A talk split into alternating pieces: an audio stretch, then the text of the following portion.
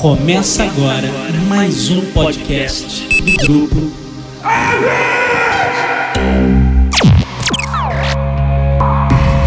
Set a course for the neutral zone. Warning, we have entered neutral zone. Warning, we have entered neutral zone. Olá pessoal, bem-vindos ao Zona Neutra, o podcast muito além da imaginação. Tivemos um gravíssimo problema técnico com o furto dos equipamentos do nosso super sonoplasta Fulano Vitor, que opera a- toda essa mágica por trás do Zona Neutra, e assim a gente ficou sem o podcast. Bem, como eu já tinha uma edição já gravada sobre a Star Wars Celebration, a convenção anual de Guerra nas Estrelas, eu preferi recuperar esse material do que simplesmente ignorá-lo. Até porque estamos em maio, né? O mês do aniversário de 40 anos de Star Wars, que afinal foi o tema do evento. Então, caros ouvintes, aqui vai o Zona Neutra especial com a participação do Rodrigo Salem, da Folha de São Paulo, que esteve presente à Star Wars Celebration. A gente fala sobre a convenção e damos as nossas expectativas para os últimos Jedi. Então é isso. É, desculpe a ausência, foi uma algo que o destino nos pregou, uma peça. Entre na Millennium Falcon e embarque conosco.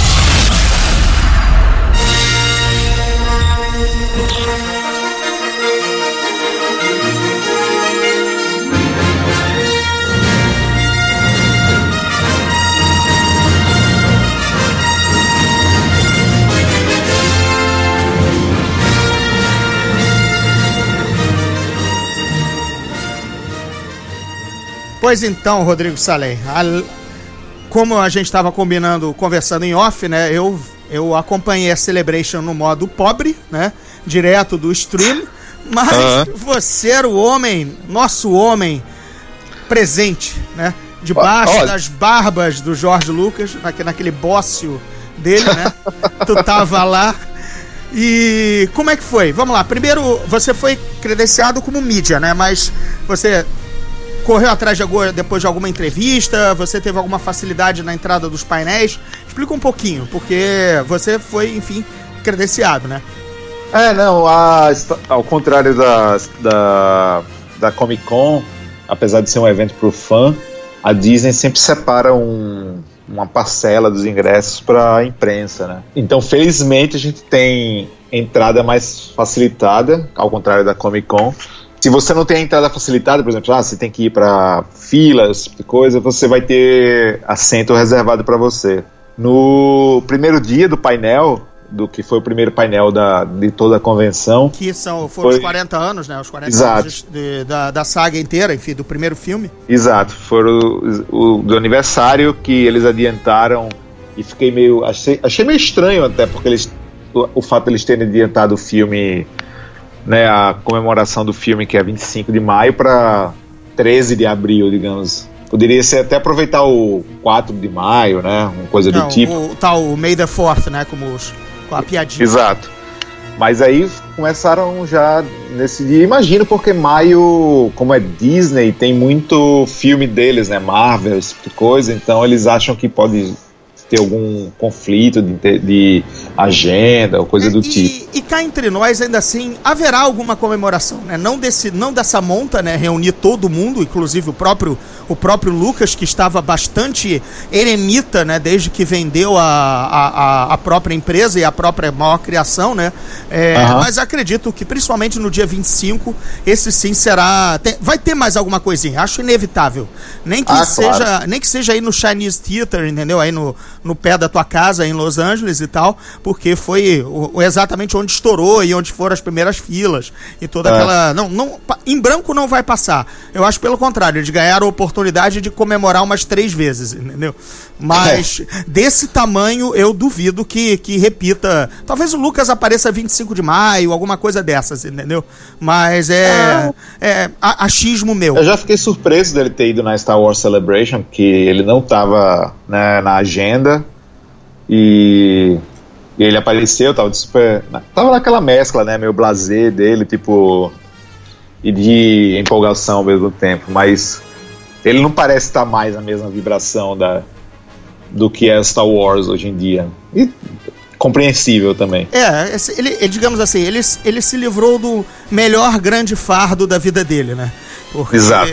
ah, quem, quem acompanha, quem lê tudo, quem, quem leu lá o livro que eu traduzi, como Star Wars conquistou o universo, e acompanha outras coisas da, de coisas, sabe que ele tem uma relação de amor e ódio, e no fim das contas ficou muito mais ódio do que qualquer outra coisa, por conta da.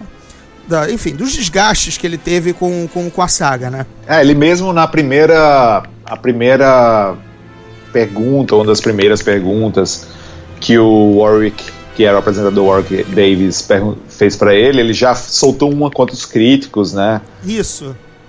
Então ele já, tipo, "Ah, eu sei que vocês não gostam muito, ao contrário do que os, que os críticos falam, tal, tal, tal, sempre teve uma alfinetadinha em relação aos críticos. E isso, claro, vem da, da recepção que a trilogia nova que ele fez. É, Isso, os prólogos, exatamente. ter- exatamente, que elas tiveram na época. Então, Mas a gente estava comentando isso no Twitter, eu e você, lembra? Você, você comentou da surpreendente recepção positiva ao Hayden Christensen no local, né? sim, E eu aí- cheguei no aeroporto, você ter ideia, e tava o Ray, Ray Park, é isso? Ray Isso, Park. isso, o Darth Maul, exatamente. dando autógrafo lá no aeroporto já. Uhum. E, claro, irreconhecível pra quem não é fã, tanto que eu tava com minha mulher e ela, quem? Como é que você sabe que ele tipo, é ele debaixo daquela máscara vermelha?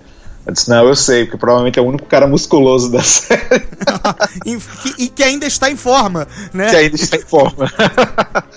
então, ele tava lá dando autógrafo, o povo todo em cima dele. E aí, quando chamaram o Hayden Christensen, que foi a primeira. Acho que foi a primeira desde 2002, Star É. Wars Celebration, foi super bem recebida. Tipo, a galera foi ao delírio. Então, é como a gente conversou naquele dia no Twitter, parece que tá tendo um.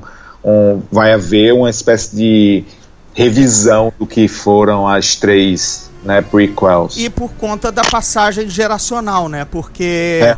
a galera que, digamos assim, tinha lá seus 12, 13 anos e na época, né, vai agora tá já está em se bobear ingressando no jornalismo, nos blogs ou qualquer coisa da vida, entendeu? E eles vão, vão se tornar formadores de opinião, né? E aquilo pra eles foi Star Wars pra quem tinha 12 anos naquela época, entendeu? É. Não adianta o nosso papo ranheta que para eles consumiram aquela magia mesmo ruim, mal escrita, enfim, não vamos ficar ba- batendo nos prólogos aqui que não é necessário, mas de repente eles, eles, vêm, eles vão enxergar alguma coisa ou vão defender de uma determinada forma, exatamente o revisionismo, entendeu? Pode ser que aconteça. Eu acho que vai até tende a acontecer, entendeu? É, Tem, tem todo filme é como música e como como música como filme ruim, né? Sempre existe, chega uma hora que o saudosismo o saudosismo bate, é, você esquece de- da época e tal.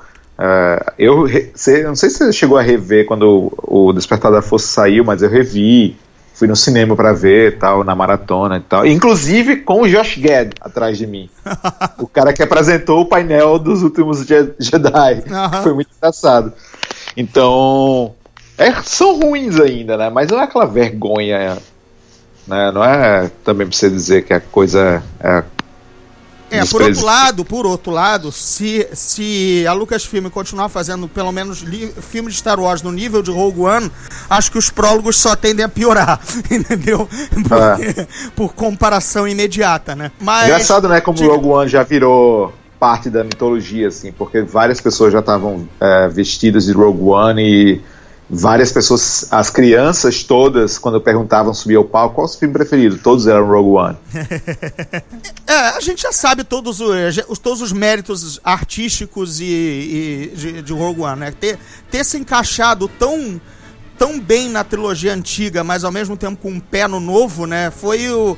Acho que foi a ponte que nenhum, do- nenhum deles conseguiu fazer. Os prólogos não conseguiram fazer, com certeza, e nem o Despertar da Força foi tão Star Wars quanto o Rogue One Exato. Quase sem, quer dizer, sem Han, Luke e Leia, né? Não vamos forçar que aquela cena final possa, possa garantir, possa é, é, certificar que a Leia estava presente no filme, né? Ela não era fazia, na- fazia nada na trama, mas enfim, então um filme de Star Wars ser a Sagrada Família, né? É, é tão Star Wars quanto, quanto o mais Star Wars até pelo menos ao meu ver do que o Prólogos e até o o, o Nas Costas Despertar da Força. Mas aí o painel, então. O Harrison Ford também foi uma super surpresa. É outro que, obviamente, jamais desceu do seu pedestal de superstar, superstar para participar da Celebration, né? E não está. é, já- ele já perdeu aquele mau humor. Né, que ele sempre, se sempre tinha em relação a a Star Wars, né? É, Pelo menos me parece, já desde de várias entrevistas e várias participações. Onde é que tu estava sentado? Tu viu todo mundo de perto? Também. Então, essa, essa foi a, prime a, a primeira sorte a maior, na verdade. Eu não sei o que foi, alguém errou talvez. Ou porque as filas estavam muito gigantes no primeiro dia, teve um grande problema lá e talvez alguém não tenha entrado. Mas eu sentei na primeira fileira. Tinha umas cadeiras marcadas de vermelho e tal, blá blá blá. E eu perguntei para as pessoas, tem certeza que é aqui? Porque normalmente não pode e tal. Não, pode sentar. Eles falaram que depois de tal canto pode. Beleza, hein? Não vou sair daqui se vier atrás. Daqui não E sai, aí- daqui É. ninguém me tira. Eu vi que teve uma, uma, uma assessora da América Latina que tirou, tirou dois jornalistas de outros países da América Latina para outros fãs sentarem, porque as pessoas pagam muito caro para estar ali, né, naquele espaço Uhum. é, da frente. Mas, mesmo, mas mesmo acho com esse teu s- sotaque do sertão, tu não parece da América Latina, né? Parece um. É um Não, mas ela sabe, entendeu? Mas como é, quem, quem controla o, o- ela, ela sabe quem são os jornalistas latino-americanos, inclusive Brasil. Só que quem controlava os brasileiros era outro assessor. Uhum. Então, é, eu acho que ela, como ela era da América Latina, ela achou que seria mais é, prudente tirar os jornalistas dela, alguns deles, certo. para colocar em outro canto. E, e aí a gente ficou meio tranquilo lá. E aí chegaram outras pessoas e tinha, tinha cadeira para elas. E aí, se por exemplo tivesse chegado mais gente ainda, provavelmente eu teria sido expulso. Mas bateu no alvo e aí eu fiquei lá na frente mesmo, na frente do. Você pode ver minhas fotos, era bem na Isso. frente, assim. E aí depois, que foi a terceira surpresa, já que a gente falou das duas primeiras, foi quando levantou a cortina e veio a Orquestra Filarmônica de Orlando com o John Williams regendo. E aí E eu. isso não tava em nenhuma programação. Não. O pessoal que apresenta, você não viu os streams, que você tava lá de, de bacana, de primeira classe da United Airlines, né? Mas, é, é, eu que tava sendo arrastado pelos policiais, tava vendo no streaming em casa, a, a menina do a apresentadora do Star Wars Live, né? Ela dizia, não, não tava no nosso script, sabe? Pegou, Sei. só, só a Kathleen Kennedy é, sabia, Sabia. E, o- e os operadores de áudio, se bobear. Os de resto, os, E a orquestra. A orquestra, é. E mais, na- mais ninguém, então foi, foi espetacular. Foi incrível. Eu não acreditei. Tanto que, assim, todo mundo é muito comportado nessas, nessas convenções, né? E eu tava na frente e eu vi que ninguém ia. Eu disse, meu, o John Willis tocando ali na frente, a gente não vai chegar mais perto. Aí os outros jornalistas, não, não, eu disse, cara, eu vou. Aí eu fui, e aí já tinha mais, tipo, dois fotógrafos lá também, já é, batendo foto, aí começou a vir alguns fãs, não sei o quê, mas a gente ficou na frente do John Williams. Uhum. O caso nas costas, né? É, é, sim, sim. Então foi tipo, a melhor experiência Star Wars que eu poderia ter da minha vida, porque eu nunca ia imaginar que fosse ver o John Williams de perto tocando Os temas. três temas. Ah, É, ele abriu com o tema da Leia, né? Por conta de exatamente É, era ter homenagem, terminado né? a homenagem a Carrie Fisher. Exato. E o. O- Mas, mas o que, que você. Da, da tua Harrison- opinião, é, pois é, Harrison Ford e Lucas, que eram as grandes surpresas. Porque o resto é. O resto é carne de vaca, né? Assim, to- eles estão sempre nas celebrations, eles Exato. vivem disso, né? Eles precisam disso, faz parte do ganha-pão deles. Ou então Exato. os, jo- os, jovens, os jovens do elenco que tem que aparecer pra divulgar. Mas Peter Mayhew, Anthony Daniels, esse pessoal é. E cruzou, cruzou a esquina na, na, na, na Jedi com Oiapoque, tá lá eles, entendeu? Não tem... Ah, exato. O, o Harrison Ford, eu acho, na minha cabeça, que ele foi por causa da ausência da Carrie Fisher. Eu acho que essa foi a grande questão da, de- do tanto dele e do Lucas terem ido, porque é a primeira, ve a primeira vez que eles fazem isso sem ela, né? Uhum. E ela adorava, né? Sim. Então eu imagino que tenha sido um fator essencial para o Ford ter se mandado daqui de Los Angeles para Orlando, no seu teco-teco pilotando. Que rendeu todas as piadas possíveis e merecidas, né? É, e ele aceitou bem, né? Inclusive. Sim, sim, sim. Até porque ele foi inocentado, né? É. Recentemente lá pela, pela agência americana de, de voo, né? De tudo mais, que ele. Que o- os pousos, o pouso emergência foi correto, sei lá o que, que, ele, que, que ele fez da vida. Mas já, já tá. Já, o, Sim, digamos, já, já soou apito pra ele parar, né, cara? Não, não... É, mas eu não acho que ele vai parar, não, porque não teve só o lance do pouso de emergência, mas teve o outro, né? Que Sim. ele pousou aqui no, no aeroportozinho aqui pequeno de Orange County. É, cara, é minúsculo esse aeroporto. E ele pousou quase em cima de um Boeing, né? É, não, esse foi, essa foi a grande piada e foi esse que ele foi inocentado agora, entendeu? ah, ele, foi inocentado dessa. É, Pensei não, foi- foi. da- da- do acidente. né? Não, não, do acidente foi acidente e tudo mais. Aí teve, não, esse, esse assim, parecia barberagem, entendeu? Mas ele, ele, ele, ele, ele fez questão, acho que em um, em um momento lá ele diz, mas eu já tinha Ah, pesquisado. não, foi isso. Ele, é, o Warwick Davis fala. Eu não sei como a gente conseguiu manter segredo da sua presença aqui. Afinal, você pousou seu avião na I-94, né, que é uma das rodovias principais de Orlando. E aí ele falou: É, mas o pouso foi certo. Então foi Isso. por causa disso, né? É, é, ele, ele foi inocentado lá pela, pelo, depois lá do inquérito. Aham. Enfim, você imagina Han Solo passando por um inquérito imperial se a Millennium Falcon parou ou não onde deveria, entendeu? Sabe, tipo... Pois é. assim, rende uma, rende uma puta historiazinha pro gibi do Han Solo, entendeu? Assim, é, Exato. Tá, é, pois é, Ele aprendendo a pilotar. Agora, uma coisa que eu quero pegar no pé do Lucas e eu quero conversar contigo foi exatamente aquela a declaração polêmica, né, com, com muitas aspas aí, que Star Wars sempre foi feito para crianças de 12 anos.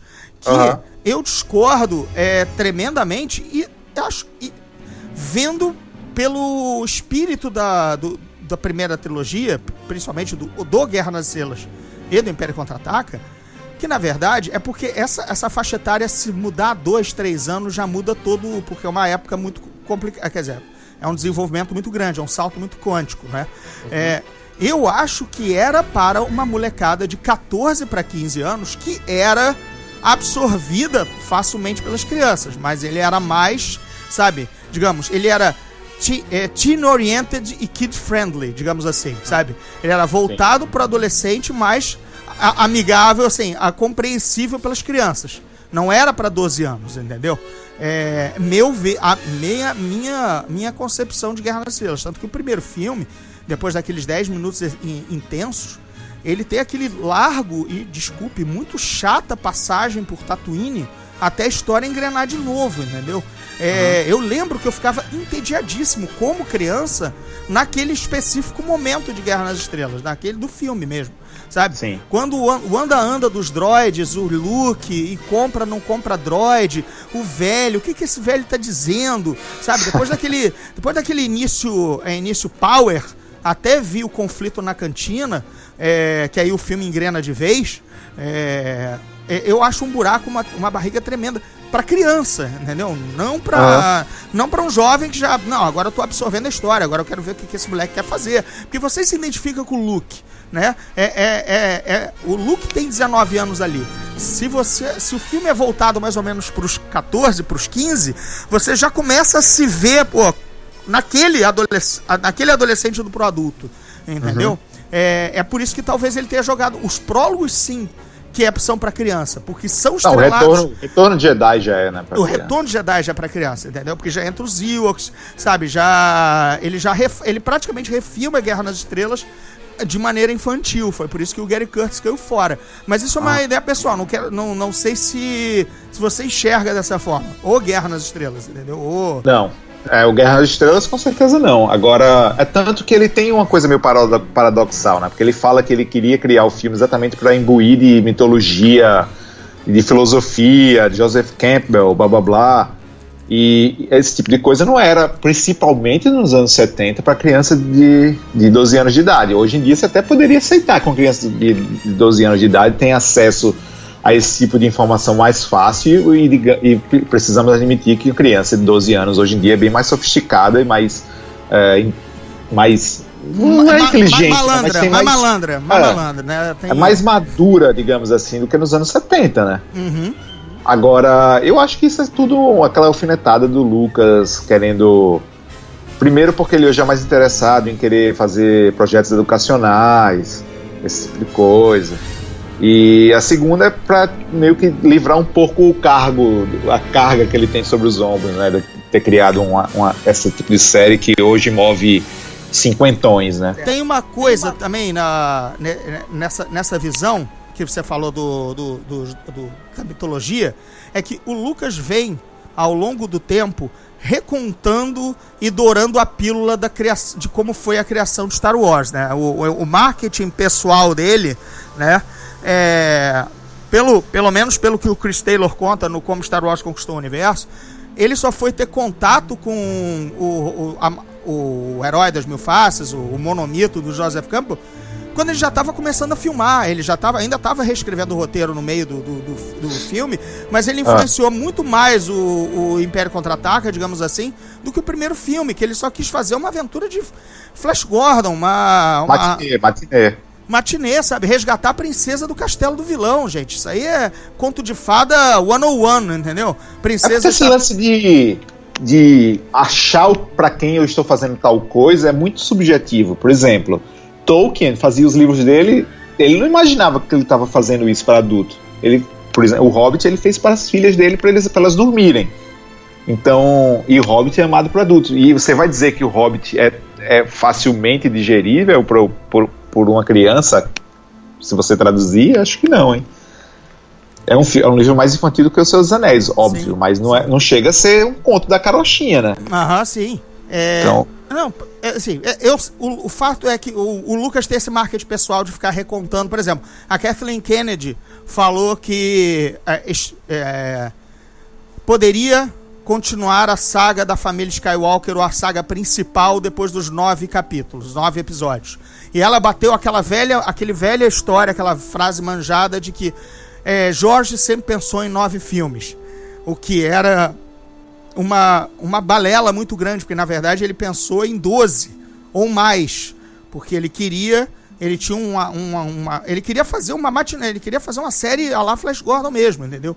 Que tivesse uhum. contínuas aventuras do, do Luke ou do, da galáxia sem, sem ver um fim exato, entendeu?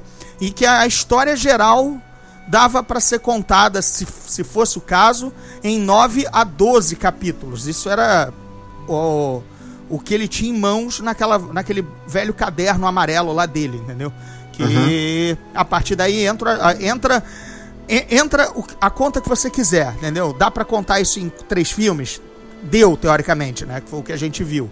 Né? Ele quis contar em mais três anteriores. Dá para contar nesses três que estão agora vindo. Podia ter tido mais três no meio, não ter passado tanto tempo com o elenco, né?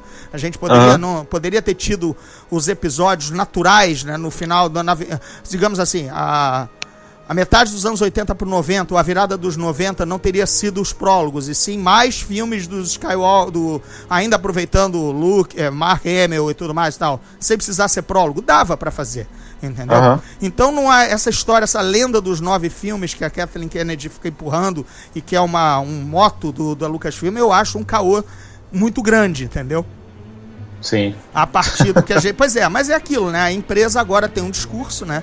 Tem um. E se você não for lá atrás pesquisar, você vira aqueles nossos amigos blogueiros que a gente vive, vive comentando, de só repetir sem ter exatamente a noção histórica do fato, né? Não, e o engraçado é isso, porque Lucas pode tentar enganar, mas não rola, porque a gente sabe de onde vem o Lucas, né? A gente vem é, de uma geração, de um grupo de amigos que queria fazer cinema de alta qualidade e cada um disputava com o outro, por mais que eles mostrassem um com o outro, tipo o Lucas mostrasse pro Brian De Palma é, os filmes, os roteiros que ele escreveu e o Brian De Palma detonava tudo, inclusive é, existia uma competição entre eles, eles não queriam fazer um filme ah, para criança. Ele não queria fazer. O Spielberg não queria fazer um filme para criança. De Palma não queria fazer criança. Coppola não queria fazer para criança. Então, João Milhos, muito, João Milhos muito menos.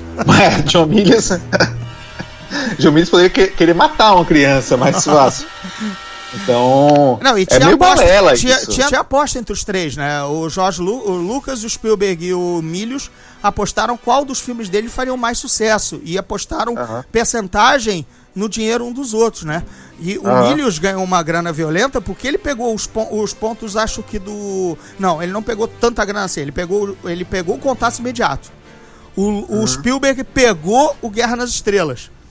E. É, vamos lá, o Spielberg pegou o, Lucas, é, o Guerra nas Estrelas. Ah, e o, e o Lucas pegou o filme de. A matinê de surf do, do Milhos, que ninguém foi ver.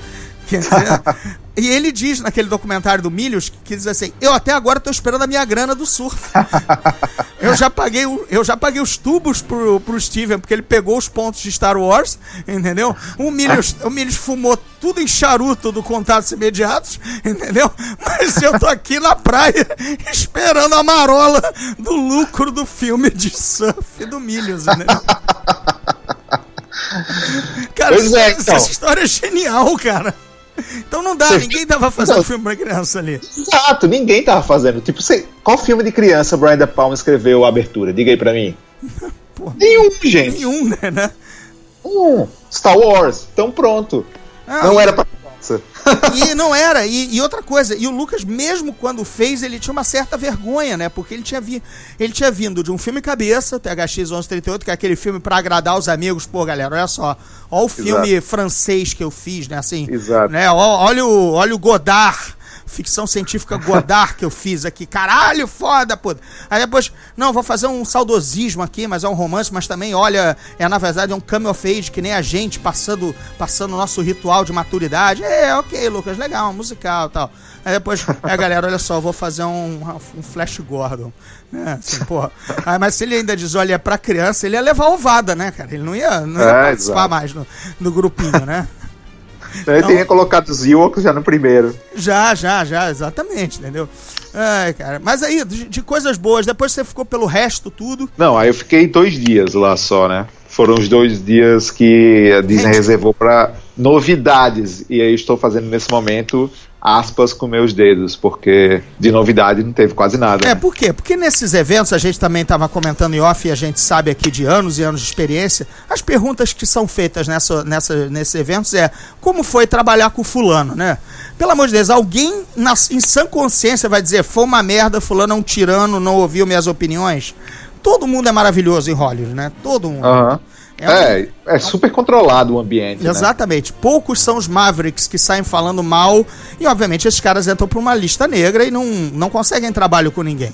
Então, não é desmerecendo o nosso serviço que quando a gente. Quando eu vou aí ou você está aí, a gente tenta arrancar outras coisas dos, do- dos atores, né? É, outras coisas, dos, dos- é, informações pertinentes à produção, à, à carreira, ao rumo da carreira e tudo mais. Mas a velha e boa pergunta, como foi trabalhar com fulano, é uma idiotice sem tamanho. Essa é a pergunta que mais me irrita profundamente quando eu tô numa coletiva? mesa redonda. É, não, até mesa redonda. Coletiva eu não ligo porque coletiva é, é carne de, é de segunda. Tipo, É a xepa da feira, é a xepa da É. feira. Exato, mas mesa redonda, você chegar tipo, pro Spielberg e perguntar como foi trabalhar com Adam Driver, tipo, é pra querer matar uma pessoa, né? Mas na Celebration, o clima era esse. é, O Warwick Davis era a única coisa que ele perguntava. Eles É. perguntavam só entre si isso. Porque é uma Não, celebration, bem. né? Não é, pra, não é uma pra matéria jornalística, né? Não, mas Celebration não é pra gente. Vamos, tipo, tem que deixar isso bem claro, né? Celebration não é pra jornalismo. Celebration é como a Comic Con, é pro fã. A gente tem a permissão de entrar lá pra reportar o que tá acontecendo. Não vai ter como confrontar, não vai ter como criar várias polêmicas. Tipo, até na primeira que eu fui, eu fiz matérias, tipo, sobre valor de autógrafo de, de, de- que é uma coisa que não é nova, mas ao mesmo tempo o leitor às vezes não conhece, sabe, de como é o bastidor de uma feira dessa, de quanto custa um autógrafo do Mark Hamill. E a pessoa talvez, talvez nem saiba, né? Agora tá sabendo que a cultura nerd tá um pouco mais difundida, mas. É, e agora esses caras vêm aqui vender, é, vender autógrafo também, ou, ou cobrar por meet and greet, né? Mas não, Exato. há uns dois anos atrás era tudo meio. Era tudo, enfim. Brasil, É, o Brasil tava explicar isso. A fora gente do uma, circuito. É, a gente tem que lembrar que a gente não escreve muito, a gente não escreve só para né, pro nerd que sabe o que é todos os nomes da família Skywalker, né? Uhum. Então, mas não tem muita polêmica, só isso, tá lá para reportar e tal, e as novidades. E agora, ainda pior, porque tá tudo sendo transmitido ao vivo via streaming, né? Aham, sim. Então fica uma competição é- ainda mais injusta, porque a Disney mesmo tá transmitindo ao vivo. Sim, é, Então- é- eu, era, eu era plenamente capaz de ter escrito uma super matéria do que como foi a, o que, que os caras disseram. Aliás, todos os sites de cinema do Brasil, do, do, do blog de, de, de penúltima, de, de penúltima classe aos mais estabelecidos portais, fizeram a Uhum. mesma coisa, entendeu? Exato. Chegou no streaming e falou como foi. Harrison Ford Exato. entrou, fizeram piada de aviação. Caralho, quatro. O que a gente tá tentando descobrir aqui é dar a outra visão que esses caras não dão. Até por. Exato. por- e simplesmente porque não, não tem essa visão. Foi mal, galera. A gente tá aí há muito mais tempo na, na- nessa estrada. É, Você não tava esperando pelo menos o anúncio da da versão original em, em DVD, não? Em, quer dizer, em Blu-ray, em remasterizado agora? É, não, eu sei que isso vai sair down the line em algum momento, entendeu? Aham. Mas eu acho que meio que abandonei ainda all hope, entendeu? Só quando o Lucas morrer, você acha, então? pois é, será que tem alguma cláusula disso, cara? É, do tipo, olha, vendi. Porque tem isso também, né? Pode estar lá a venda, olha, a venda tá. Que nem empréstimo jogador, né? Ó. Tá bom, mas não joga contra o Fluminense, entendeu? Ó, não joga contra o Flamengo, entendeu? É, Aham. Emprestei, vendi, tal, que é cria do clube e ele não joga contra o clube. Ah, é meio Que é bem isso. estúpido isso, né? Eu, não também acho. aceitaria nem a pau. Também não, eu também acho. Também acho. Bicho, alô, meu jogador, acabou. Um abraço, cara. Exato. É, paguei? Tô pagando? É, é que nem não comemorar gol. Bicho, o cara que deposita teu salário. Coisa ridícula, cara. Pelo amor de. Deus. Porra, sabe? Qualquer um. é, enfim. É, o Gerson já falou disso, né? O Gerson, porra, cara, é o meu salário. Né? O cara ia lá, beijava escudo, vibrava com a, com a torcida, entendeu? Mesmo que a torcida que ele amasse estivesse do outro lado xingando ele. Bicho, Exato. a torcida não coloca o pão na, na- na- na- não paga a escola dos filhos, entendeu? Exato. É, pensão pra ex-esposa, essas porra todo jogador faz, enfim. É, mas então, pode ter uma cláusula. Pode. Agora, eu adoraria ver com certeza as edições de, desespecializadas, entendeu? É, com aquele selo lindo do 40 anos, que ficou bem bonito, entendeu? No, Aham. can- no cantinho. É, que a gente merece, cara, sabe? E é aquilo. é, há um velho problema quanto Guerra nas Estrelas em si, né? Ou Guerra nas Estrelas, ou Star Wars, né? Porque Ah. ele é um filme da Fox. Não, os três, né? Não.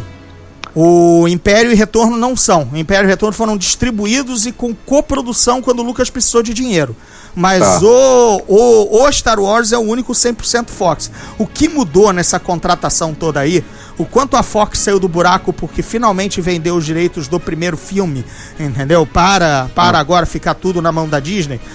É, até, até a entrega do livro, até o Como Star Wars Conquistou o Universo, ou seja, até 2015 não se sabia se realmente de fato a Fox comprou os direitos redondos, é, vendeu os direitos redondos do primeiro filme, Sei. certo?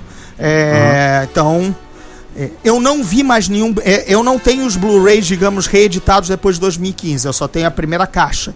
Então, eu não sei se agora, por exemplo, os filmes já, já perderam o logo da Fox, entendeu? Porque a minha caixa ainda tem, certo? Porque foi pré-compra. Teria uma, uma coisa a ser averiguada. De repente, quem tiver e tudo mais, sinaliza aí pra gente, algum ouvinte, que tenha o Blu-ray recente pra saber se tá com a fanfarra da Fox, se não tá porque os meus estão, porque ainda era pré-compra, né? Certo. E tudo mais. Então, tem esse, tem esse mistério. Agora, que a gente torce com certeza, claro, né? Mas não houve, não houve o. Eu acho até em, respe... em respeito pelo Lucas, talvez, né? Do tipo, ele disse assim: Eu É. vou nessa merda, mas se vocês anunciarem o Blu-ray das versões especializadas, eu não apareço nessa porcaria. Anuncia dia 25 de maio. Vai qualquer merda. Sabe, tipo. é. É, eu, eu quando, quando ela, a Kathleen Kennedy subiu, assim, eles separaram esse evento pra gente cobrir. Então eu pensei, ah, vai ter alguma novidade. Não vai ser só os 40 anos de Star Wars. Porque senão não teria uma obrigação da imprensa estar lá. Mas a gente tava lá e tal. Aí o Lucas foi. Aí quando o Lucas foi anunciado pela Kathleen Kennedy, eu disse: acabou, não vai ter anúncio de eh, versão especial porra nenhuma. Porque ele já declarou mil vezes que a versão que existe é a versão que ele fez em 97. Aqueles filmes não existem. Ele sempre cansa de dizer isso, né? Aquele filme não existe. Exato. Exato. Então, foi aí que eu perdi a esperança. Mas, É legal sempre usar esperança com Star Wars, né? Sempre a É. gente acaba rindo, né? É, pois é. Então, agora podemos partir para os últimos Jedi. Só precisava tirar isso do- da, Do- da frente. da- do seu, do seu, da, a, sua, a sua desesperança em relação a ver Star Wars de verdade, né, cara? Agora, Uber Nerd de fã de Star Wars como a gente no nosso nível, né? É, mexendo ou não no filme, o filme sendo devolvido à versão original ou sendo a versão especial, tem uma coisa que não dá mais pra consertar porque não era o intuito, né? É como o Darth Vader, num passo de uns cinco dias, parou de ser um cara, um guerreiro fodão, pra ter aquele duelo com o Obi-Wan patético, lento, entendeu? No corredor da Estrela Morte. Porque há cinco dias atrás ele tava passando dois corredores de Trooper imperi é, é, rebelde girando o braço, fazendo e Aham. acontecendo, entendeu? Aham. Ele viu o velho mestre, acho que ele sentiu o peso da idade, entendeu? Ele ou, ou ele arregou, entendeu? Ele, pô, não posso ficar de pirueta, vai que o velho Jedi tem algum truque que eu ainda não saiba, entendeu? As lutas da primeira trilogia pra segunda são bem- é algo que não dá pra mudar mais. Não, não dá, não dá. Mas já- o Rogue One já atra- atrapalha mais ainda aquela luta do Vader com o Obi-Wan, né? Mais ainda, entendeu? Porque ela já era patética em comparação com o que o Vader depois faz com o Luke no Império Contra-Ataca. Porque aí sim, colocaram o dublê de esgrimista pra lutar e não ficaram Aham. insistindo com o Dave Prowse quebrando vassoura, né? A, a cada, a cada três golpes ele quebrava um sabre de luz, né?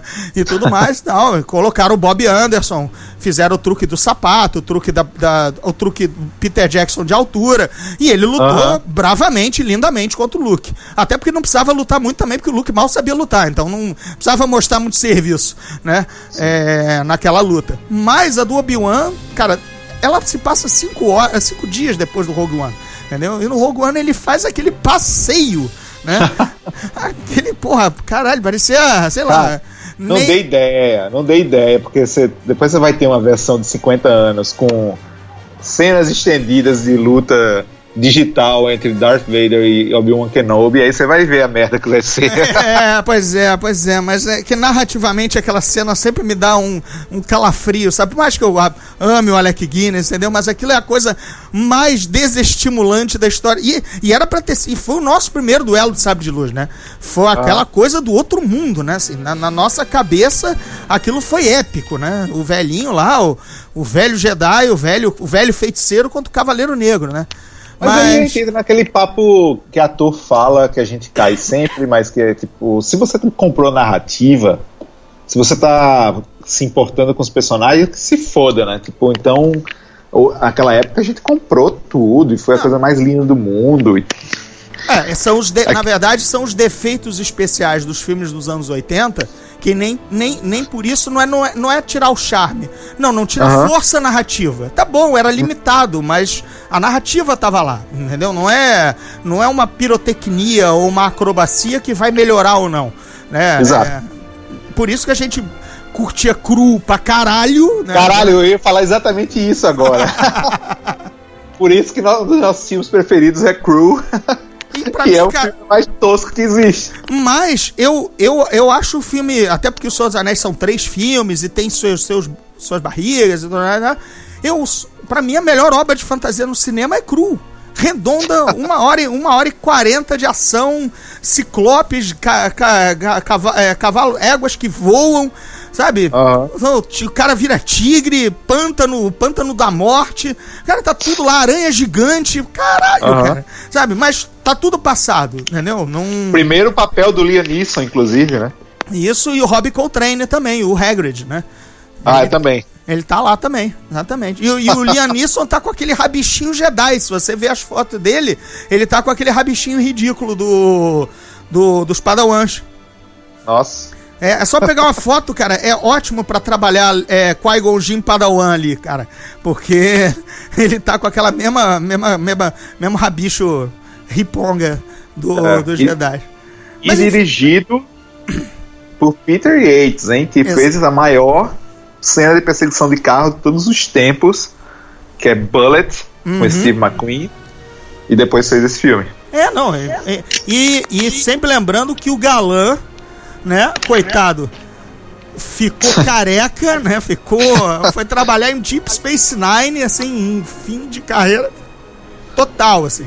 Vamos voltar, vamos pros últimos Jedi. É, pois é, aí vamos Ge- pros últimos Jedi. Eu vou continuar usando o plural, tá? Enquanto eu não tiver que escrever, eu vou falar como o, português manda. É, Tá. é, é, quando eu tiver que, infelizmente, escrever o nome do filme, aí eu, aí eu assassino a, a, a, a língua. Nada demais, né? Assim, o, o- ninguém vai falar nada, não se pode dizer, todas as, as piadas revolveram exatamente sobre o segredo da Rey, né? É claro, né? É, e o que o Finn estava fazendo. Mas o que, que você achou no, no, no, no geral, de- desse painel? Ah, fiquei plenamente decepcionado, porque não teve nenhuma informação é, como foi no primeiro ano do Despertar da Força, no, no evento que teve em Anaheim, há dois anos. É, a gente descobriu várias coisas, não foram apenas os trailers né, e o pôster, foi informação. Então É, agora até, foi. Até porque lembra que eles colocaram as roupas e você a gente chegou a ver o sabre de luz na jaqueta do Finn, lembra disso? Aham. Na- não tava na jaqueta, porque a jaqueta só tava a roupa que ele usou no filme, mas tava o croquis, né, o desenho de produção da roupa, com o sabre de luz, o que provocou uma polvorosa na internet, né? Será que o cara vai usar sabre de luz? Não vai? Acabou usando, quer dizer, tinha uma, uma spoilerice ali, tinha algo pra você levantar, né? Exato. Não, teve nome de planeta também, um monte, né? Teve. é, os atores todos foram apresentados. Então achei. é, achei meio bobo. E, e outra coisa, assim, por mais que eu adore, eu adoro o Ryan Johnson desde o primeiro filme dele, Break. Eu acho, eu vi tudo que ele lança, eu, eu vejo. Agora, ele a diferença de tato com o público, é, você nota a diferença dele com J.J. Abrams, né? Porque ele tava ali do tipo, caralho, eu não posso falar nada, tenho que lembrar disso. Então tava ele, tipo, eu tô muito emocionado, eu amo vocês, isso aqui é incrível. Ele foi lá na madrugada e, e, e deu autógrafo pros fãs que estavam dormindo no chão do, do centro de convenções de Orlando. Então, assim, ele é um gente boa. Mas, Tava na hora contido. de falar, ele era um cara que tava com a Kathleen Kennedy do lado dele e sabia que não podia cagar o pau. Ao contrário do J.J. Abrams, que tipo, já tinha autonomia e já sabe o que dizer, porque já trabalha com segredo há muito tempo e já trabalha com a Hollywood há muito tempo. Então ele sabia, e ele quando ele assinou para fazer a convenção, deve ter dito: Não, tudo bem, mas eu vou falar isso, isso e isso. O que, é que vocês acham? É. Não, isso tudo bem, vou falar. Mas ele não, não falou nada, nada. Falou não só de uma- é, emoção e, enfim, o básico, né? Tá bom, cara, a gente sabe que você tá emocionado de trabalhar com Star Wars, entendeu? Se você não tivesse, que era notícia, sabe? Ah, tratei isso como um trabalho qualquer. Beleza, por favor, me diga isso, né? Pelo Exato. menos é uma, é, uma, é uma grande citação, entendeu? Mas não, Exato. não, não, não emoção. É, e, a- e acho que a coisa vai, vai pelo mesmo caminho com Colin Tre, é, Trevor, Trevor ou Trevor, ou Trevor, whatever, enfim, o cara do... pô, é, Sim, sim, do mundo- Jurassic Park 2, mundo- 3, mundo- 4, 5. Isso, o mundo jurássico e tudo mais. É o outro cara que, pra mim, não sei o que vê, não vai ver, não, não sei o que vai acrescentar. Entendeu? É. O Ryan Johnson eu ainda confio muito. Se ele teve alguma liberdade, ele é um puta roteirista. Pois é, e ele escreveu, né? Isso que me dá algum alento, é, porque o meu pé de barro e a minha grande birra com o Despertar da Força é como, como é muito mal escrito o terceiro, o segundo ato, entendeu? É como, Aham. como é, mas muito mal escrito, sabe? É que me, me conseguiu me tirar da projeção. E eu era todo emoção, eu tava toda emoção ali e eu comecei a ser retirado do filme. Dizendo, as coisas não podem estar sendo tão nas coxas ou tão convenientes pro roteiro, sabe? Isso aqui não é uma matinê para 12 anos, entendeu? Pera aí, por mais que o Lucas queira, entendeu? É. Não, o meu problema com o primeiro é o derivativo, né? Uhum. E a- agora, eu achava, e agora é o meu grande problema com o segundo é, pô, agora que a gente não precisa mais apresentar todo mundo, já tem o novo, os novos personagens é, introduzidos no, é, no universo. A gente não precisa mais seguir o mesmo formato de sempre. E me parece que os últimos Jedi vai ser Vai ser novamente derivativo de Império Contra-Ataca. muito aguado, assim, eu, eu fiquei chocado, porque eu esperava, é, depois que o Despertar da Força me decepcionou, mas dentro da lógica, ok, eles precisavam ganhar o jogo em casa, sabe? Isso. Esse era o jogo em casa, que você tem que meter 3 a 0 fácil, entendeu? Beleza. Exato. A pedreira vai ser o jogo lá na altitude, porque esse é o segundo filme, entendeu? Exato. E o segundo filme é, bem, agora que a gente conquistou, agora, agora que tem um bilhão de dólares nas costas de- e, e- e os personagens já estão afirmados, agora tudo pode acontecer. Exato. E me parece vai ser o mesmo encaixe de coisas, sabe? É, a caverna, sabe? A, a Ray passando pela caverna, contendo contato com a, aquela cena dela que é a primeira, que ela saindo da fenda e metendo a mão no chão, respirando, aquilo pra mim é claramente o Luke saindo da, da, da caverna de Dagobah, entendeu? Passou Exato. por um trial of the Jedi, assim, sabe? E eu tô vendo o, o Luke Jedi, o Luke Jedi Master, é mais pro mestre severo do tipo, nós fizemos tudo errado, né? É, Que nem o Yoda, né? Você tem. o- é, eu, uma coisa que sempre me irritou com o Yoda era o desrespeito com o Obi-Wan. Porque o Obi-Wan, você curte o Obi-Wan, o Obi-Wan é o professor que se sacrificou e tudo mais. Aí logo que o Yoda chega, isso eu sempre tive essa birrinha com o personagem no Império Contra-Ataca. Você precisa esquecer tudo que você aprendeu. Eu disse, pô, o velhinho se sacrificou pra aprender o, o- a ensinar o mínimo, o básico pro moleque, e agora não, tudo que você aprendeu tava uma bosta. Eu disse, Aham. cara, eu tenho uma birra com o Yoda, com aquilo, que até hoje, de infância, está revelado agora pela primeira vez no podcast. Cara, Tremenda desrespeito com o Porra, velhinho. pena, pena que o ego vai acabar, senão isso com certeza ia ser uma manchete. né? E Yoda estaciona o carro no Leblon e dá aulas para Luke André Skywalker. Gordinho revela que, que tem um com Yoda. É isso. É, Pois uma- é, é isso, achei isso também. Bem, a- a- os vídeos de comparação entre os trailers já saíram, já estão aí. Mas na hora que eu vi, como eu já tinha visto o teaser de Force Awakens a exaustão, eu senti as cenas. Eu disse, gente, é o mesmo ritmo. Eu falei É a mesma coisa pra todo quem tava do meu lado. Gente, é a mesma estrutura. a estrutura, máscara caída, luz, eh, escuridão, o susto do. pre- abre com o susto de um protagonista, entendeu? Sempre- E termina, termina com uma frase Não. que você vai ficar repetindo Exato. pela, pelo resto, até, até a estreia, né? E as três sempre tem três coisas. É como é como palestra que o Steve Jobs falava. Você sempre tem que colocar três coisas que as pessoas vão lembrar. Então é a luz, as trevas e o equilíbrio, Uhum. né? E aquele outro era a irmã, como não lembro agora. Tipo a, fo- a, a força é, é É, Forte na minha fo- família. Forte na minha família. Minha irmã tem, minha mãe tem, meu pai tem, uma coisa assim. Isso aí, meu, É meu sempre cachorro, é, é síndico. igualzinho, cara, é Um igualzinho. rasante de naves numa superfície inédita, né? X-Wing sobre as águas, que você não tinha Aham. visto. E agora o planeta mineral lá, que você catou o nome, o Krayt, né? Acho que é o nome do planeta. E. Aham. Mas, sabe, um amigo meu que não é tão fã assim, mas ele até vê assim. Terminou de ver minha inbox. Porra, André, você tava certo, tão aguando Star Wars. Tá igualzinho ao primeiro trailer, até a porra do sobrevoo das naves. Disse, cara, é um, é um civil, não é um fã, é um nerd, super nerd até, mas não é a gente que trabalha isso e absorve e fica pensando essas merdas o dia inteiro. É, um, é simplesmente um, um cara com bom senso, nerd com bom senso. Aham. Entendeu? E me assusta, me assusta. Eu tô muito menos empolgado pros últimos Jedi diante desse. Diante desse teaser. Eu me assust... O que me assusta é o descaso que eu acho que a Disney tá tendo com isso, sabe? Uhum. Isso é o que me deixa assustado, porque a gente sabe que são pessoas capazes, que estão ali dentro, tal, tal, tal.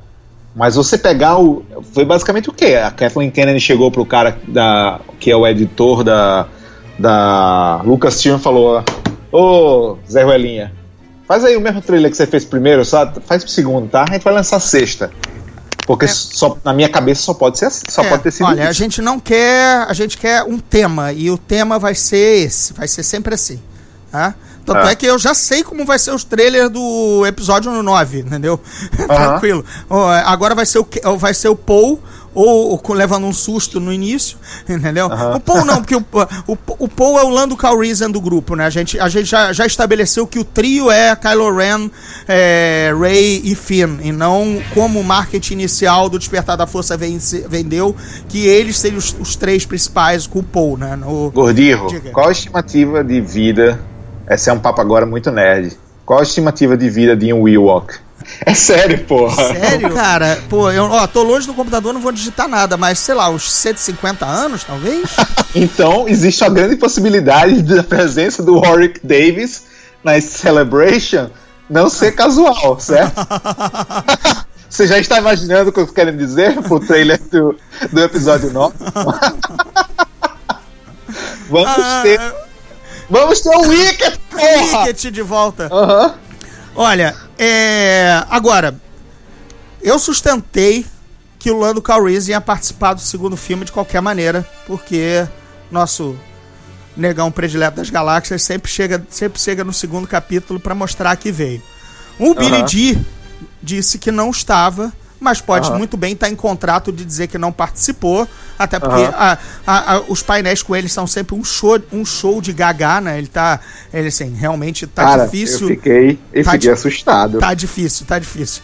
Eu fiquei assustado. Tá, tá difícil. Ele tá muito gagá. Ele tá muito gagá. Agora, vai ficar muito estranho se não houver alguma menção a um funeral simbólico pro Han Solo no segundo, do Lando não aparecer. É, ainda acho que ele vai estar no filme de, em, alguma, em alguma forma.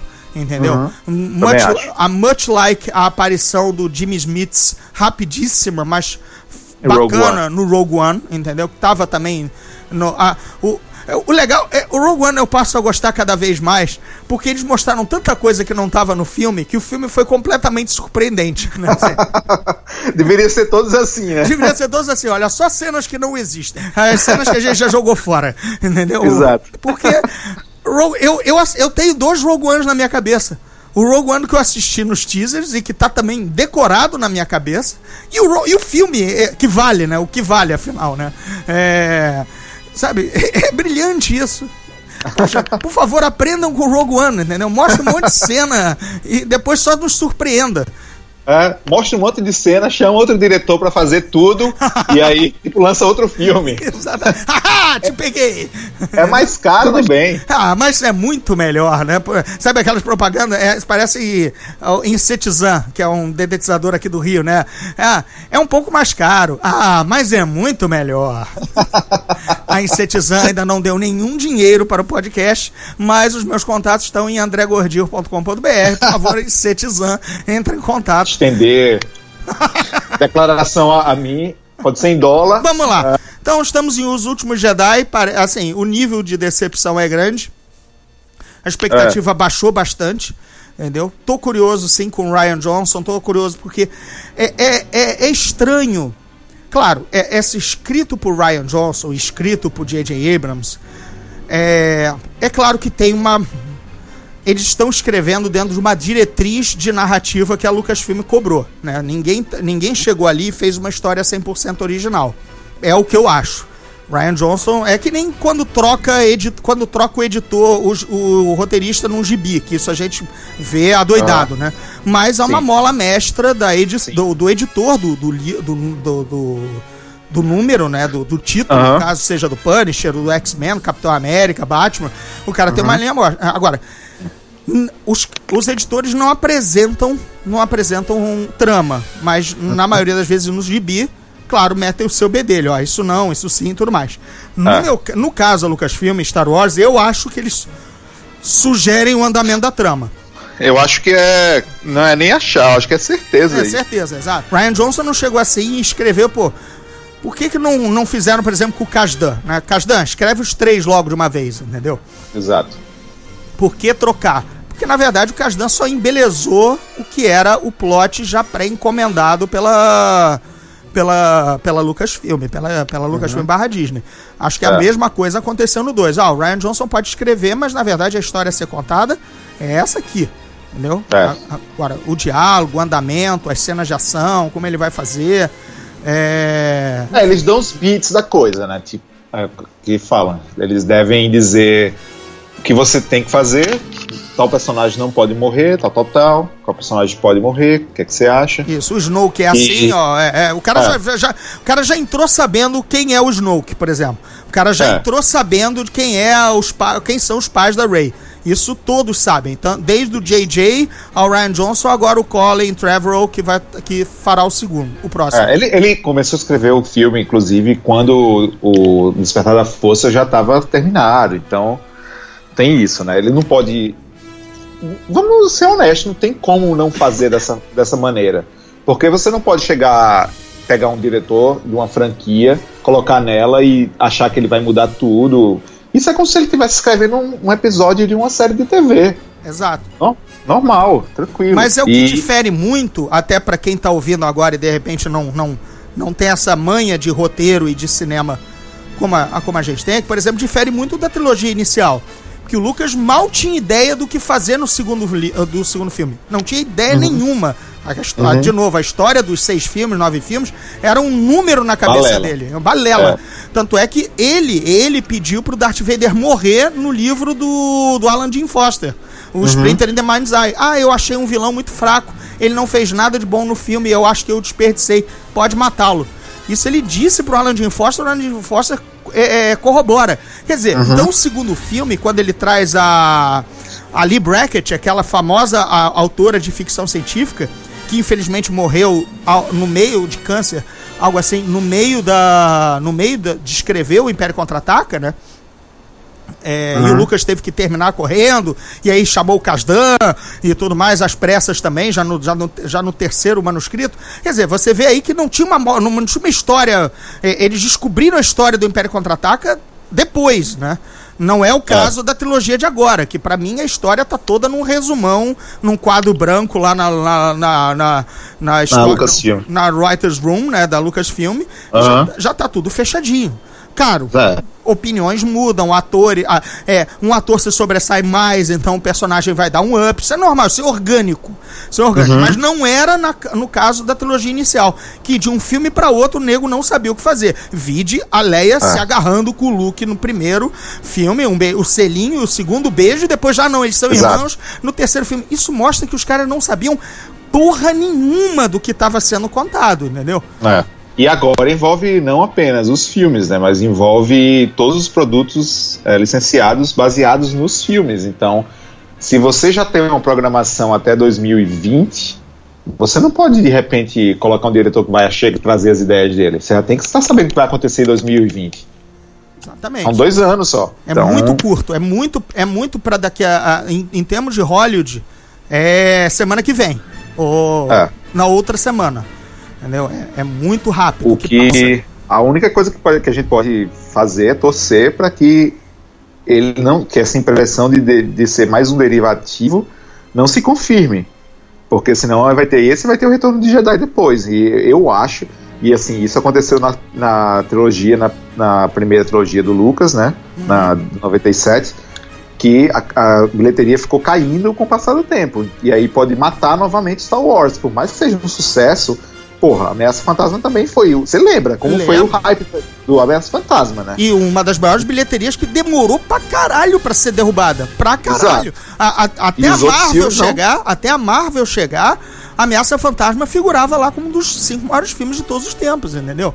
Exato. De bilheteria. Até o universo E- Marvel chegar. O Ataque dos Clones já não entrou nem no, no primeiro do ano. Não, não, pois é. Então tem que ter muita calma nessa história, porque eles podem matar de novo a trilogia com, com esse tipo de coisa. Mas, e aí tira-se aquele raríssimo chapéu pros prólogos. Raríssimo. Né? Vou, vou até morder a língua, vou, ou ser apedrejado. Ao menos, cada filme contou uma história diferente. E tinham estruturas diferentes. Isso eu E tiro não, um e, não é chapéu- deri- e não são derivativos. Não, não são. Assim, isso tira-se um chapéu que ah, teve uma inconsistência, digamos assim, ou olha, é, inconsistência não, uma variedade, porque a primeira trilha, a primeira trilogia eu chamaria de inconsistência, né? Porque foi tão feito nas coxas e sem ideia que vira um vira irmão, isso é inconsistência narrativa, né?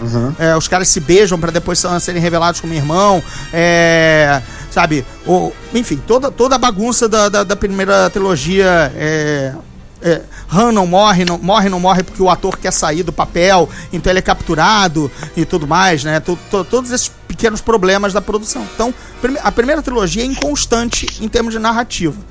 A segunda é, é pelo menos variada. Você pode não gostar, eu detesto os prólogos, mas o 1, 2, 3 são filmes com histórias diferentes. E tramas Sim. diferentes e, e e andamentos diferentes. Né? De novo, são péssimos filmes, mas são diferentes. Agora, Bem, como alguém falou, se alguém falar o nome Estrela da Morte outra vez nesse filme, eu juro por Deus que eu Não. não vejo mais nenhum. Não, Super Weapon. Eu não quero ouvir Super Weapon, né? É. Porque. É, e, e- e, cara, olha como.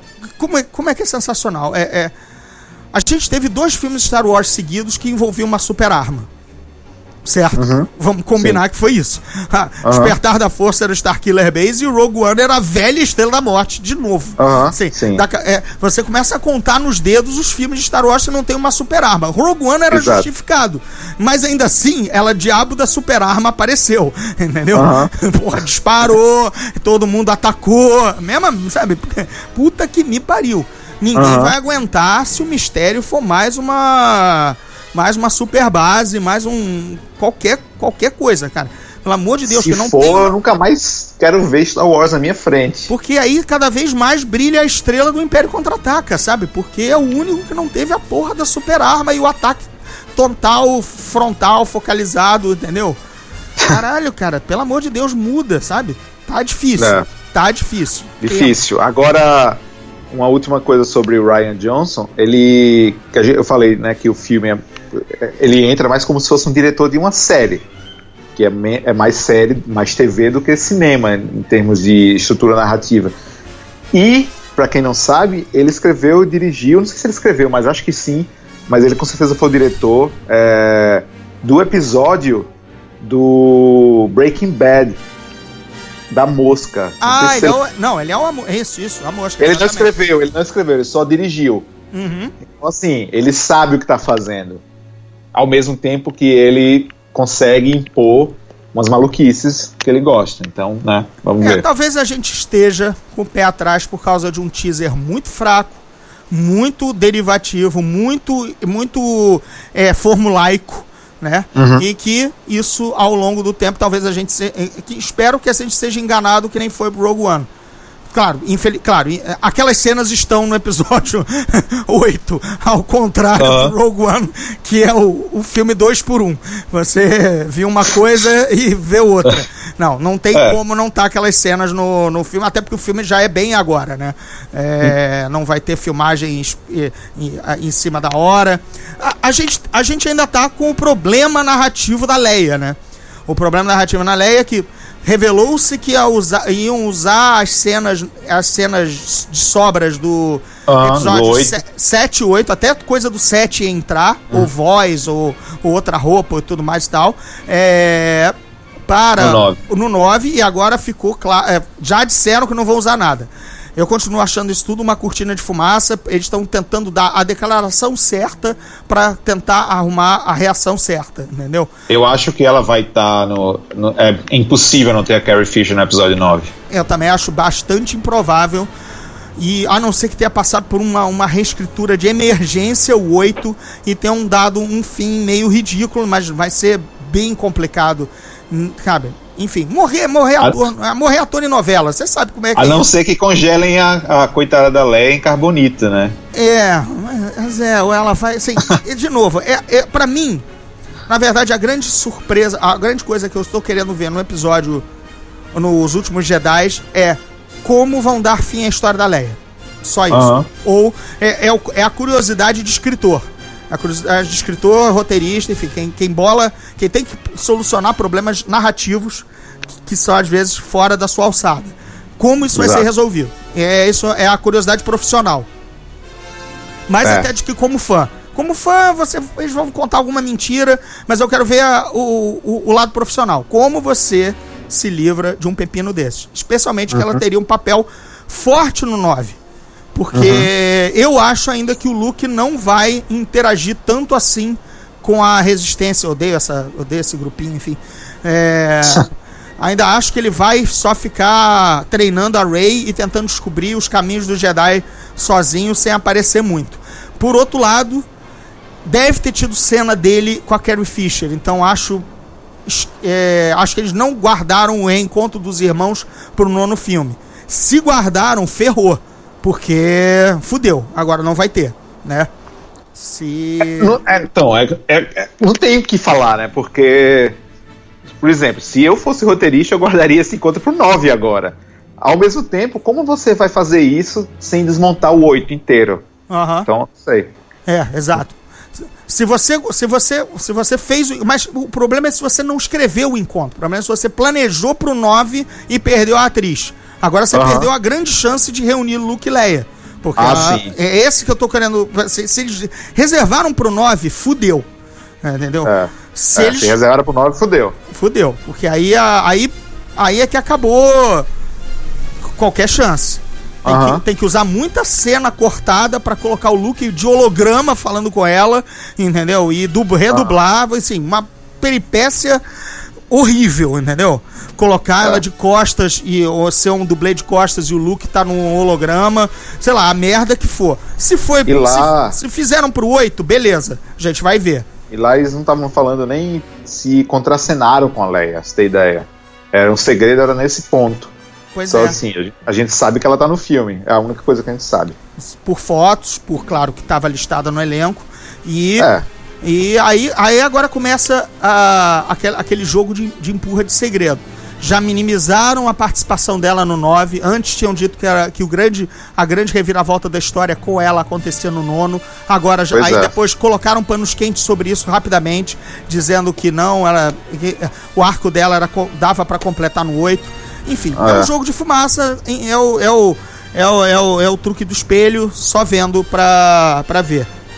Você ia falar da personagem nova, eu acabei interrompendo você, né? Não, é bobagem, é realmente aquela, por exemplo, foi a única novidade pra mim, até porque eu não tava assim acompanhando, sabe, é, é, vendo todos os segredinhos do episódio dos últimos Jedi, que até Uhum. agora uma mecânica legal e tal, e coisa da, e que até um papel mais de, de destaque. É, enfim, foi só uma surpresa ver a, ver a atriz, quem era, porque eu nunca tinha visto na vida e tudo mais. Foi uma Aham. surpresa que eu tive. Mas, de novo, era por não estar acompanhando tão, doen tão, fanaticamente as notícias dos últimos Jedi. Não sei se você tá sabendo mais alguma coisa do personagem ou não. Não! É, o que a gente viu na, na- no painel foi o que eu sabia também. Não tava nem. Claro que todo filme tem um novo personagem, isso é óbvio. Ninguém faz um novo filme sem ter só com os mesmos atores, né? Mas é, é isso, é uma mecânica que se tornará uma heroína inesperada, né? Já vimos isso antes, né? É, pois é. Mas vamos ver. Que foi legal, pelo menos fora. da- Não, aí eu acho que você acabou não vendo de, de- em termos de celebration, porque aconteceu no palco lá fora, aquele palco povão e tudo mais. Ah. Foi ter trazido Back into the Fold, né? Que é alguém que também é len- lendário de Star Wars, que não tinha participado nunca de uma celebration e também nunca tinha falado muito de Star Wars, é, sempre foi muito reservado, que foi o Dennis Lawson, o Ed Antilles. Não Ah. sei se você o viu no palco, no palco, nos- no palco pobrão lá fora e tudo Não. mais. Mas foi legal, ele, ele- é- essa foi uma das mais genuínas, assim, porque o cara, cara, o cara só fez os filmes velhos, ele não tem muito o que esconder, o que falar, entendeu? Então, ele contou lá, ele contou como é que foi filmar com, com na verdade, era meio cockpit com o Lucas quase que na cara dele. E, e ele contou um negócio bem, muito legal, porque é, ele tinha, o roteiro dele tinha 20 páginas, mas ele só tinha uma fala por a cada duas, porque era assim, vá pra lá, vá pra cá, Só aquelas- ação. Só ação, né? E tudo mais.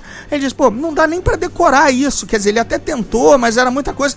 Aí Lucas, não, não, não, não, não. Eu vou berrar a, a fala pra você e você vai berrar de fora, volta pra mim. Ele disse assim, nossa, pareceu tão teatro amador aquilo, sabe? Porque ele é diretor de teatro, né?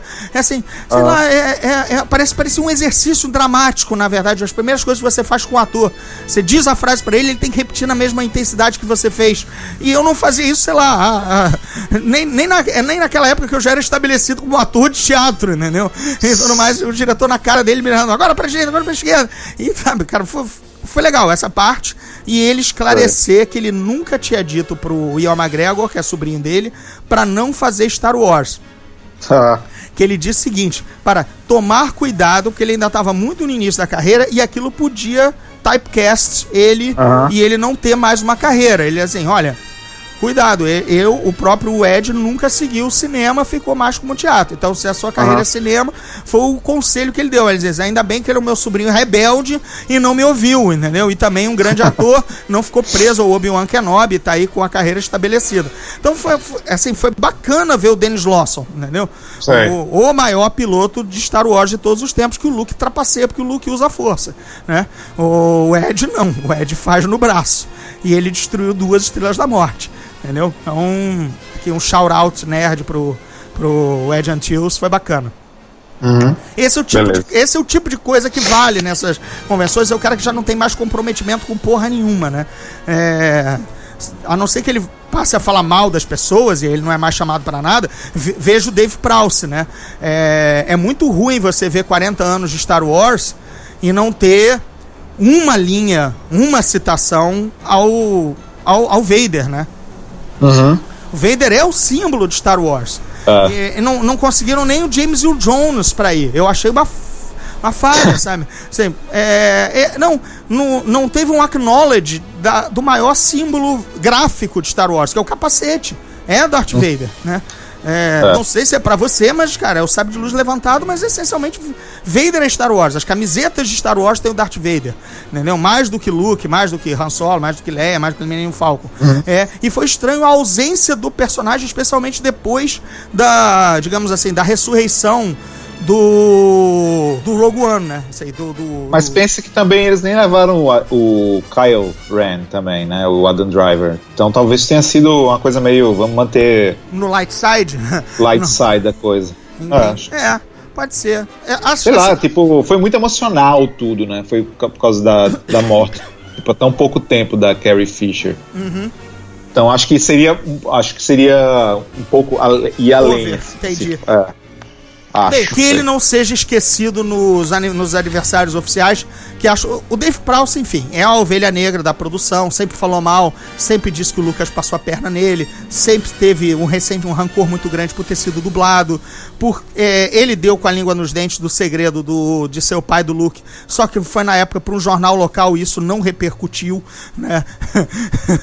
é, para você ver, eram outros tempos, né? Enfim. Mas nego catou esse, catou esse recorte, isso existe, esse registro, entendeu? É, que ele deu com a língua dos dentes, o maior segredo que não poderia ser contado. É, e tudo mais, enfim. Ele é ovelha negra, mal se locomove também, coitado.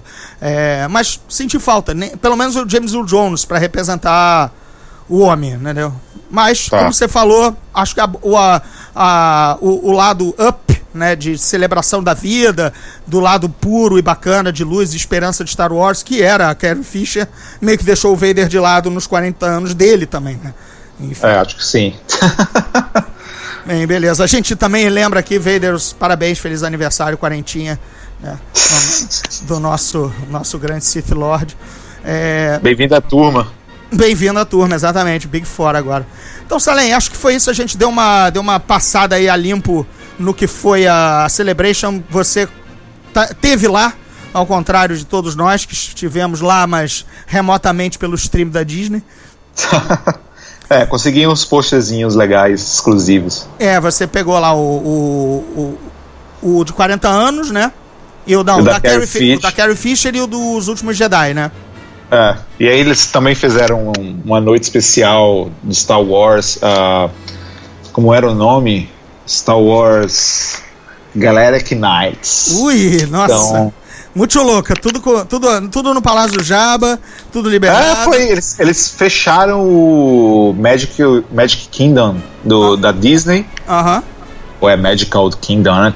Não lembro agora. E fizeram tudo temático do Star Wars e tal. Depois eles fizeram um show pirotécnico do Star Wars. Foi bacaninha. Comemorar aniversário tem que ter festinha, né? Só não teve bebida. Ah, bem, é, é Disney também, né? Star Wars é só se bebe leite azul. Né? Até tinha umas, umas azuis brilhantes, mas não vou gastar 10 dólares pra tomar um negócio que brilha, né? Bem, é isso, gente. Zona Neutra já, já, já estamos já na paz que parece que a gente tá bêbado falando e na verdade não está. Então, Salem, obrigado por ter participado. Já, não- já, já fazia um tempinho. Valeu, cara. Brigadão. Então tá. Valeu. Abraço.